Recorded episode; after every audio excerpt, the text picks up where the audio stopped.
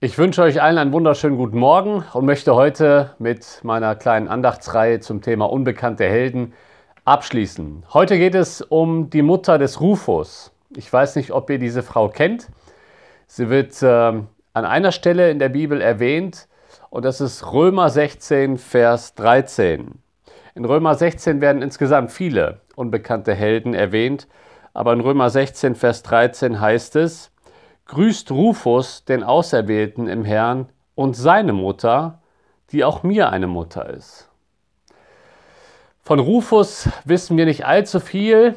Er wird vermutlich in Markus 15 erwähnt. Da ist von einem Rufus die Rede. Es ist nicht ganz sicher, ob das auch derselbe Rufus ist, der hier im Römerbrief erwähnt wird. Wenn das der Fall ist, dann ist Rufus der Sohn von Simon von Kyrene der Simon von Kyrene, der Jesu Kreuz getragen hat nach Golgatha. Das heißt, demnach wäre die Mutter des Rufus die Frau von Simon von Kyrene. Aber wie gesagt, das kann man letztendlich nicht sagen. Es könnte auch ein anderer Rufus sein. Aber das ist die Vermutung, die hier im Hintergrund liegt. Erstaunlich ist, was Paulus über die Mutter von Rufus sagt. Er sagt, sie ist auch mir eine Mutter geworden. Wir wissen nicht viel von Paulus leiblicher Mutter. Äh, ob er sie früh verloren hat, das wissen wir nicht. Sie wird an keiner Stelle erwähnt. Paulus redet nie groß von seiner Mutter. Äh, von der Mutter von Timotheus wissen wir mehr und von der Großmutter, aber von Paulus Mutter wissen wir nicht viel. Vermutlich hat Paulus sein Elternhaus früh verlassen, weil er zum Studium nach Jerusalem gegangen ist. Er hat unter Gamaliel studiert und wir wissen nicht, wann er die Mutter von Rufus getroffen hat. Das wissen wir nicht genau. Offensichtlich lebt sie jetzt in Rom, denn er lässt ja im Römerbrief ähm, diese Frau grüßen. Aber es kann sein, dass sie früher woanders gelebt hat. Irgendwo muss Paulus mal auf sie gestoßen sein. Paulus weiß, wie eine mütterliche Fürsorge aussieht. Natürlich aus eigener Erfahrung, aber er schreibt auch an die Thessalonicher, und vergleicht sich mit einer Mutter. In 1. Thessalonicher 2 sagt er, wir waren unter euch mütterlich. Und dementsprechend hatte Paulus eine sehr genaue Vorstellung, was mütterliche Fürsorge angeht. Und diese mütterliche Fürsorge schreibt er der Mutter des Rufus zu. Im ersten Timotheusbrief sagt Paulus dem Timotheus, dass er jüngere Männer wie Brüder ermahnen soll. Ältere Männer wie Väter. Das sind die neuen geistlichen Beziehungen unter uns Christen. Und er sagt dann, dass er die älteren Frauen äh, mit Respekt behandeln soll wie Mütter. Und so eine Mutter ist die Mutter von Rufus für ihn geworden.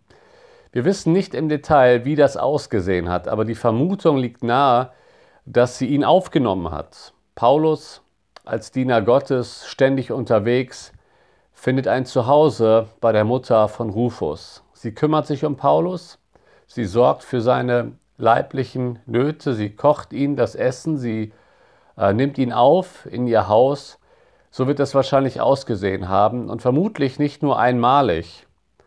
Denn einmalig war Paulus bei vielen Menschen zu Gast.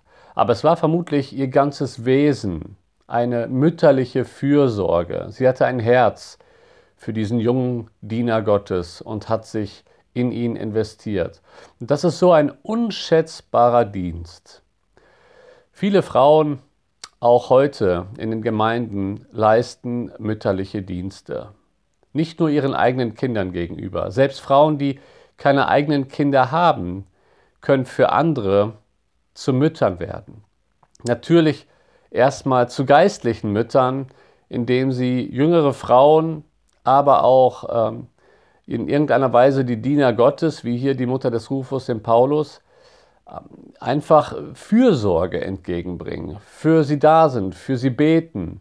Und das ist ein unschätzbarer Dienst, der häufig nicht gesehen wird, denn mütterliche Fürsorge geschieht nicht auf der Bühne in der Gemeinde. Das ist das, was im Hintergrund geschieht. Das ist das, was in der Gastfreundschaft geschieht.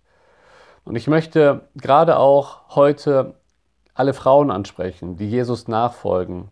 Ihr könnt, selbst wenn ihr keine eigenen Kinder habt, ihr könnt geistliche Mütter werden.